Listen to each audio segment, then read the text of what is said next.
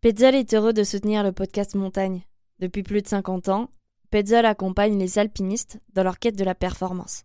Esprit pionnier, passion, recherche de l'excellence, autant de valeurs qui se retrouvent au cœur du développement des produits Petzl, pour se concentrer sur l'essentiel, la montagne.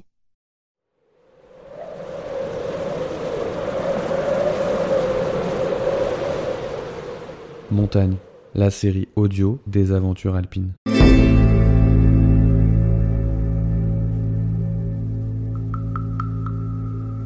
Podcast proposé par Montagne Magazine.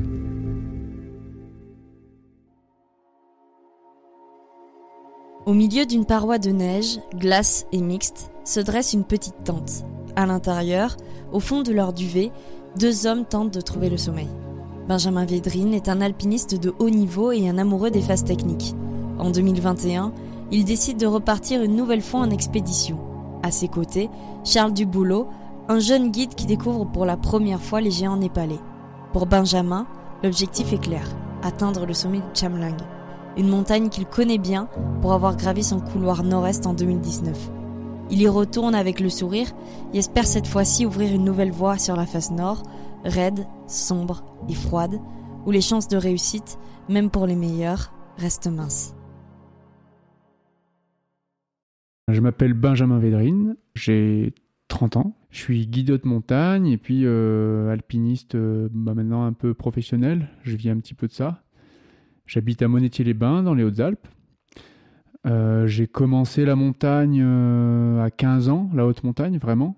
Je voulais déjà entamer une expérience alpinistique, on va dire, parce que ça me faisait quand même rêver tous ces sommets qui étaient au-dessus de Briançon, entre autres.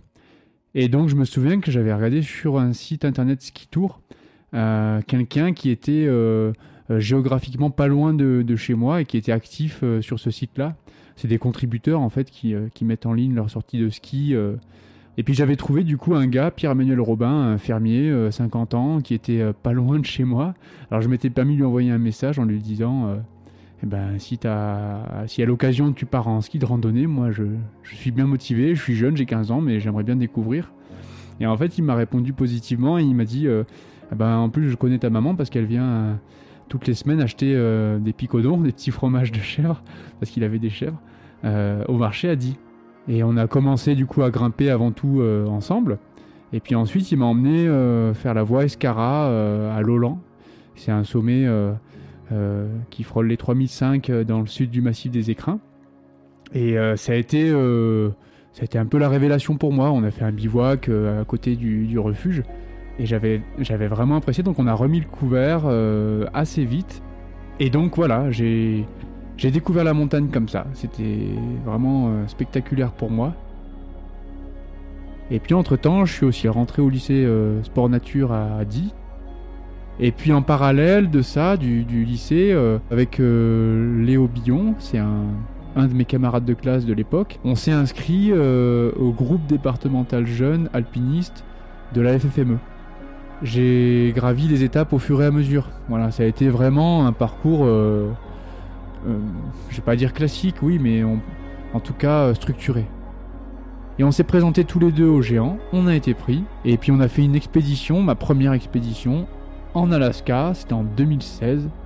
Et là, on est resté 23 jours sur un glacier, sur le Ruth Glacier. Et nous, on a eu la chance de faire trois belles ascensions, trois belles goulottes, magnifiques en mixte. Voilà, beaucoup d'expérience, énormément d'expérience. Et ça m'a confirmé que je voulais repartir. Et donc je suis reparti en 2017, euh, un an après, avec Mathieu Détry et Pierre Labre. Et on est parti donc au Népal, euh, dans le massif du Kanchenjunga, et on a ouvert une voie technique de 1200 mètres sur euh, la face nord-est du Pandra, un sommet à 6800 mètres. Et, et puis après, ben voilà, maintenant, j'essaye d'avoir une vie un peu équilibré entre euh, des expéditions lointaines et une pratique dans les Alpes euh, qui soit plus technique ou mm, original, je dirais, d'enchaînement. Voilà, c'est ça qui me qui m'attire vachement. Alors à l'automne 2021, on est parti donc vers le 20 septembre au Népal avec Charles Duboulot pour une expédition de six semaines sur la montagne du Chamlang.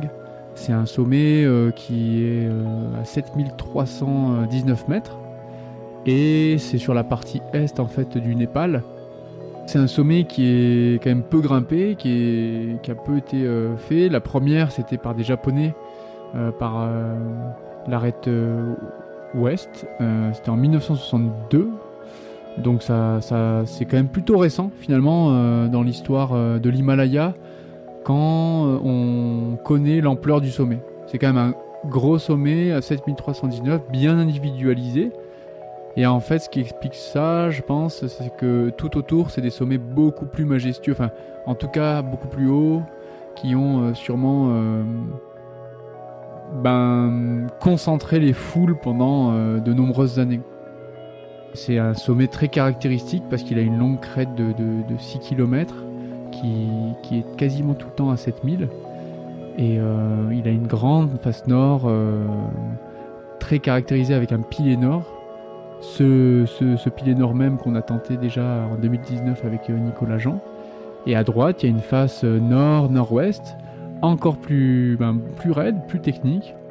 Et, euh, et c'est ce qu'on avait comme objectif du coup avec Charles Duboulot. L'expédition, le but c'était d'ouvrir un itinéraire dans cette face nord pour sortir directement quasiment au sommet du Chamlong à 7319 mètres et puis redescendre par l'arête ouest. En gros, avec Charles, on se connaissait pas trop euh, avant l'été 2021. Euh, et cet été-là, 2021, on avait tous les deux en fait pris euh, un été sabbatique. Et, donc on a décidé de se faire un petit projet dans le Mont Blanc. Et on s'est testé comme ça. Alors on n'avait pas prévu de partir en expédition après. Mais c'est à la suite de, de ce, trip itinérant en alpinisme qu'on a décidé, pourquoi pas, de partir ensemble en parallèle, on avait euh, une équipe de copains. Donc il y avait euh, Euh, il y avait Damien Thomasy, Fanny Schmutz et Aurélien Vessière qui eux aussi, par chance, partaient pour le Chamlang pour tenter le pilier nord qu'on avait tenté avec Nicolas Jean en 2019. Et en fait, l'idée de se greffer à leur expédition pour faire un camp de base commun, euh, ça nous permettait d'être beaucoup plus rapide dans, la préparation. Avec Charles, on se connaissait pas trop. Et là, de partir avec des copains euh, pour faire l'acclimatation ensemble, le trek et euh, la vie au camp de base, ça nous paraissait, je pense, intéressant comme première expédition sur le point de vue humain, relation humaine. Voilà. Là, on va bien se regarder quoi. Hein les orifices surtout, c'est important. de regarder. De quoi Un Benjamin. Les orifices On va checker les, les tics, les sensus, la totale quoi. Un checking. Euh, moi ça va. En fait, je suis, resté derrière Vessière. Il a des attrape vraiment ah ouais. Et tu sais quoi, Aurel, c'est que t'as été devant un moment et dès que je suis passé devant, j'en ai plein. en fait, dès que t'es devant, je pense, mon gars, t'es en première ligne quoi. Donc le Chamlang, on l'a choisi. Euh, alors c'est surtout moi qui l'ai proposé à Charles, parce que Charles, en fait, il n'avait pas euh, d'expérience euh, en expédition. Il n'en avait fait aucune auparavant, donc il me faisait euh, plutôt confiance. Il se reposait un peu sur euh, ce que j'avais vécu auparavant. Et justement, ce que j'ai vécu auparavant, c'est l'expédition en 2019 avec Nicolas Jean sur le pilier nord du Chamlang. Et c'était quelque chose qui était du coup invaincu, qu'on n'avait pas réussi. Et par contre, je me souviens bien que j'avais repéré cette face nord à droite qui était euh, un peu plus raide, longtemps, plus homogène du moins. C'est vraiment une face, c'est pas un pilier, et qui arrivait euh, plus directement au sommet. On part le 20 septembre à peu près, dans ces eaux-là. Euh, on arrive au Népal, donc à cette époque-là, c'est un peu la fin de la mousson, c'est encore très humide. Et puis on a fait tout le trek avec les, les, fameux copains. Et puis on a fait un camp de base, donc à 5000 mètres dans une vallée qui est vraiment euh, typique euh, de ce qu'on imagine euh, d'une vallée himalayenne. C'est-à-dire que c'est très large, c'est très grand, que ce soit dans le sens de l'écoulement de l'eau ou sur les côtés, et très minéral, avec plein de sommets autour, enneigés, glaciaires. Par contre, à 5000 mètres au Népal, ben, t'es dans l'herbe, donc c'était tout plat, c'était vraiment C'est un camp de base paradisiaque, quoi. Il est bien placé, ce camp de base, parce que il est au pied de la montagne, en gros. on voit le sommet depuis, depuis le camp de base, on voit la face, donc on peut voir comment elle évolue. On s'est acclimaté sur le Mérapic. c'est un sommet très facile au Népal, 6004. Tout s'est bien passé, on faisait un peu des rythmes différents, il y en a qui allaient marcher euh, pendant que d'autres euh, se reposaient, etc. C'était très bonne ambiance. Juste après cette période d'acclimatation, euh, le beau temps est arrivé. Trois jours après être arrivé au camp de base, quatre jours après être arrivé au camp de base, on est parti, on s'est préparé, on est parti pour le, pour le camp de base avancé et pour y dormir, pour dormir au pied de la montagne, et puis commencer à grimper du coup le lendemain. Voilà, il y a Charles qui essaie de passer la rimée. On avait déjà fixé la corde il y a deux jours, mais ça s'est un peu effondré depuis. On est parti du coup euh, au lever du soleil. Donc le lever du soleil au Népal à cette époque-là, euh, c'est vers 5h, 5h30 euh, dans ces eaux-là. Donc il faisait quand même plutôt froid à ce moment-là. on est au pied de la face nord, c'est quand même un, un frigo.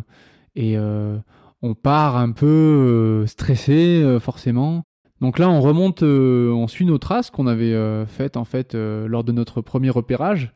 Et là, je pars devant sur la première partie. C'est une grande bande de neige de gauche vers la droite en diagonale, qui est pas extrêmement raide. C'est c'est un bon 55 degrés. Donc on est parti en corde tendue, donc avec 60 mètres de corde entre nous deux, et on, évolue simultanément en même temps. Donc il faut qu'on ait un rythme similaire. Et puis moi qui suis devant, ben, j'ai essayé de trouver des protections, de, pouvoir mettre des broches à glace euh, ou euh, des pieux à neige dans la neige. Et en fait, je trouvais pas grand chose. Ah, on est dans les pentes de neige. On va bientôt arriver au premier ressaut. Bon, c'est très difficile à protéger. C'est un peu du solo à deux là. Donc ça a été quand même très tendu dès le début, quoi, en gros. Le que ça a démarré euh, sur les chapeaux de roue. Euh, ça nous a mis dans l'ambiance, voilà.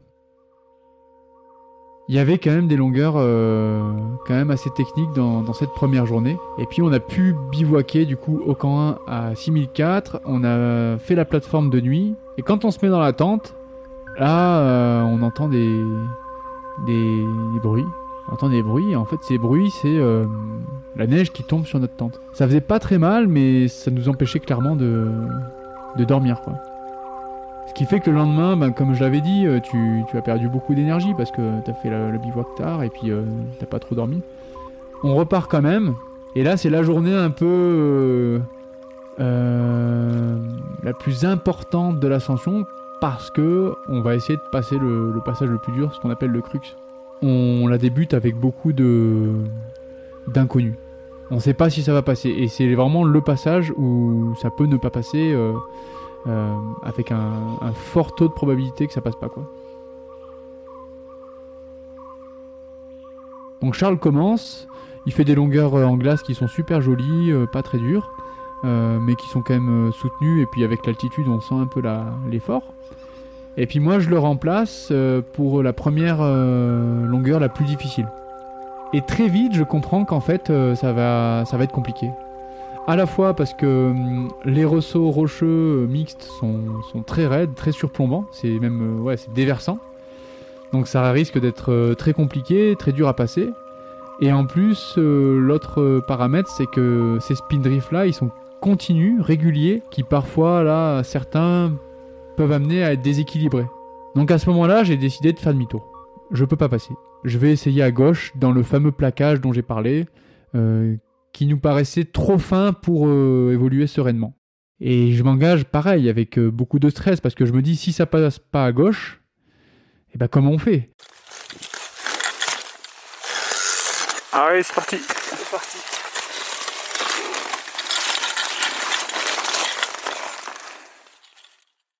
Pour l'instant, c'est pas très raide, mais euh, c'est quand même à 75-80 degrés dans ces eaux-là. Donc je, suis quand même plutôt sur les pieds. Et puis là, il faut vraiment faire une traversée à gauche pour enfin rejoindre le, dit euh, plaquage, vraiment pour une bonne fois pour toutes. Mais ce qui me sépare moi de ce plaquage, c'est un autre plaquage secondaire qui est, qui est vraiment pas alimenté en, neige et qui est très très fin. Donc là, je m'imagine tomber, je me dis, bon ben voilà, je vais peut-être faire 15, 20 mètres. Euh, je me mets en situation euh, de stress, mais en même temps, je, justement, je le canalise en m'imaginant, en m'imaginant tous les scénarios possibles. Et moi, je fais en sorte d'avoir le meilleur scénario, euh, qui est celui de je suis passé tranquille et c'est derrière moi. Et heureusement, c'est ce qui arrive, voilà. Ah, Charles, il galère un peu. On sait pas trop si on va pouvoir sortir là. vu que c'est une voie qu'on aura du mal à imaginer descendre en rappel, euh, c'est assez stressant. Voilà. On parvient à la fin du plaquage, un peu avec de l'escalade artificielle, en bricolant ici ou là, mais on passe quand même le plus dur et là on sait qu'une fois qu'on a passé ça, on peut euh, un peu souffler. Et au final, du coup, on met quand même toute une journée à faire, cette section-là, la plus dure et on ne dort euh, que à 6700 mètres. Euh, donc on aura fait très peu de dénivelé ce jour-là. Et c'est ce qu'on avait imaginé. Donc on n'avait pas été si mauvais finalement dans l'anticipation. On fait ce bivouac. Encore une fois, il y a des spin la nuit. Encore une fois, on dort quasiment pas. Et ça, c'est assez pesant. Le matin, on se réveille et on sent qu'on est quand même vraiment pas dans le même état, quoi. En plus, la veille, Charles a commencé à avoir euh, un début euh, de sensation de froid aux pieds. Donc c'est le gros orteil en gros qui, euh, est en train d'avoir une gelure. Toujours est-il que on démarre et donc on continue dans la face nord et très vite on débouche dans la face nord-ouest et là on voit le soleil enfin voilà on voit le soleil après après quasiment trois jours deux jours et demi d'ombre et là ça fait trop du bien et on voit le on voit la suite en fait, on voit la crête sommitale, on voit la, pente finale. Et là, moi, je sens que c'est bon, ça va le faire, c'est sûr. Et donc, je commence à tracer cette pente de neige. Et très vite, euh, il apparaît que c'est effectivement les conditions euh, rêvées qu'on imaginait en étant au pied. Et on s'enfonce jusqu'au talon, parfois jusqu'à mi-tibia, mais pas plus. On s'enfonce pas jusqu'au genou. Et donc moi, je, fais toute la trace jusqu'en haut, jusqu'à la crête fêtière. Et là, j'attends Charles. Et là, on se dirige tous les deux vers le sommet. Alors Charles, à ce moment-là, eh ben, il est, euh, ah, il est vraiment très fatigué. Il est euh, épuisé par l'altitude et puis par les nuits euh, consécutives où on n'a pas dormi.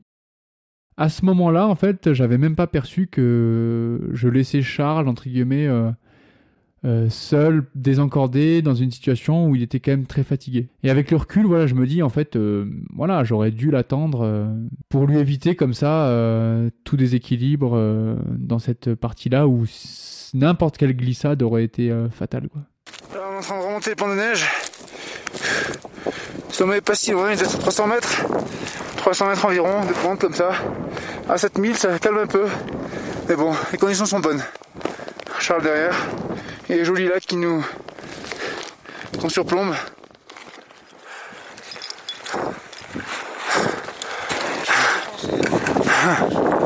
Ça se voit?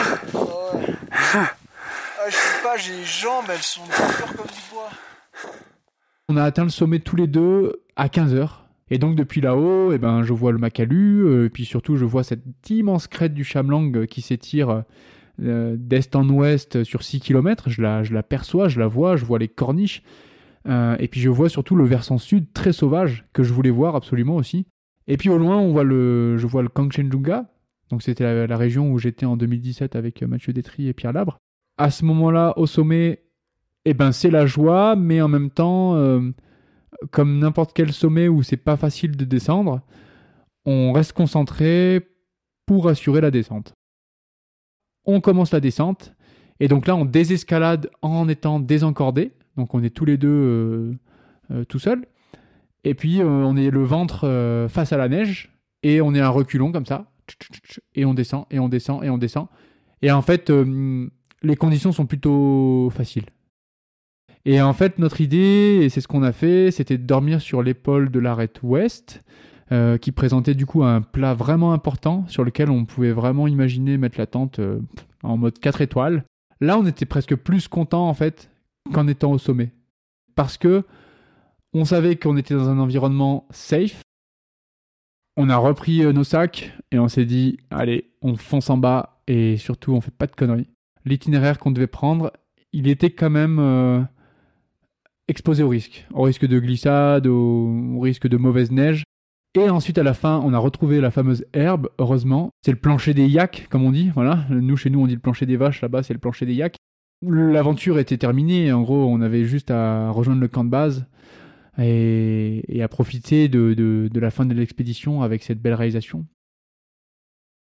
Alors, c'était un peu spécial parce que nous, on avait réussi. Donc, on était hyper contents. Euh, on revenait heureux d'un séjour assez intense avec un copain Charles que je connaissais pas euh, vraiment jusqu'à maintenant et avec lequel j'avais vraiment fait un truc euh, ben dur quoi en Himalaya et qui pour moi et pour lui avait demandé beaucoup d'énergie. Et on revenait au camp de base au moment où en fait eux les autres revenaient d'un but, c'est-à-dire ils avaient fait demi-tour en fait sur le pilier nord. Ils n'avaient pas réussi à aller très haut et et du coup ça faisait un échec une réussite au sein de l'équipe. Donc eux, ils étaient très contents pour nous.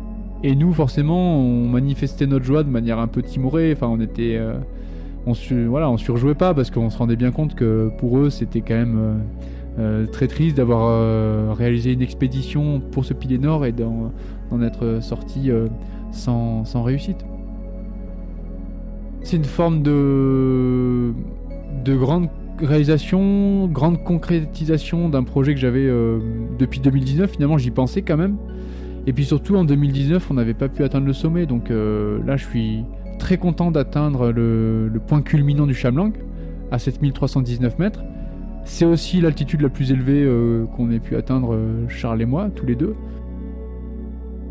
Cette voie qu'on a ouverte avec Charles, c'est vrai que ça m'a confirmé que j'étais capable, moi, euh, bah, d'avoir une idée déjà de projet, euh, de la soumettre à un collègue, euh, de la tracer et, et puis de, voilà, de porter un peu plus la pression peut-être de l'aspect logistique et puis de l'aspect stratégie d'ascension. Et donc moi, je reviens de ce genre d'expérience, forcément je me dis, ben voilà, comme je l'ai dit tout à l'heure, t'as pas sauté des étapes, euh, tu es en train d'en passer au fur et à mesure, et je le vois comme une grande étape importante euh, de mon autonomie, on va dire, euh, en Himalaya, en expédition.